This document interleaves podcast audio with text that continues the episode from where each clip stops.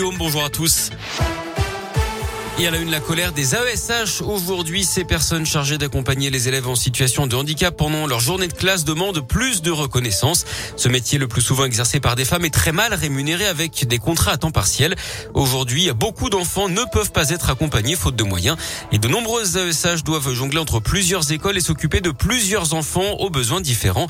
Marie de Paris est AESH dans une école de la région et adhérente au syndicat Sud. Les AESH qui sont nommés débutent au mieux leur formation en janvier. Donc pendant un trimestre, eh ben, ils découvrent. Les handicaps sont divers et variés et l'accompagnement qui va avec, ben, ça ne s'improvise pas tout à fait. Beaucoup font AESH et en primaire maternelle font le service de la cantine ou font la récréation euh, ou font le périscolaire. Il y a eu des promesses d'augmentation euh, de salaire. Moi, j'ai eu 6,66 euros de plus sur ma paye de septembre pour euh, une paye de 750 euros et quelques.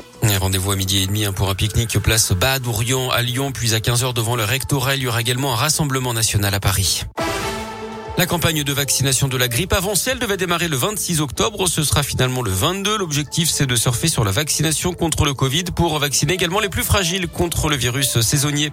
Bientôt des caméras individuelles pour les contrôleurs des TCL, une mesure dissuasive annoncée par le Citral pour renforcer la sécurité des agents.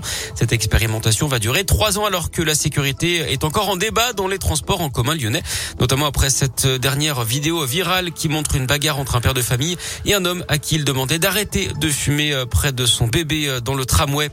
Le concours Miss France devant la justice, l'association Oser le féminisme juge les critères de recrutement des Miss discriminatoires et dénonce un concours sexiste et je cite qui viole le droit du travail. Trois femmes qui affirment avoir dû renoncer au concours parce qu'elles ne correspondaient pas aux critères ont rejoint l'association et saisi le conseil des prud'hommes. S'évader près de chez soi pour inciter les habitants de la région euh, Auvergne-Rhône-Alpes à voyager près de chez eux. L'agence régionale du tourisme vient de lancer un nouveau site web partir-ici.fr. Près de 2000 activités activités sont déjà répertoriées. On y trouve des lieux incontournables, des artisans à découvrir et différentes activités payantes ou non avec à chaque fois l'aspect environnemental et social des visites qui est valorisé. Des influenceurs de la région contribuent également et partagent leurs bons plans. Du sport du foot, ça va mal chez nos meilleurs ennemis, la Saint-Etienne sur le plan judiciaire déjà puisque l'ex-gardien Stéphane Russifier va retrouver son ancien club devant les prud'hommes. Ce sera en février 2022. Il conteste son licenciement pour faute grave en janvier dernier. Il réclame des indemnités de plusieurs millions d'euros.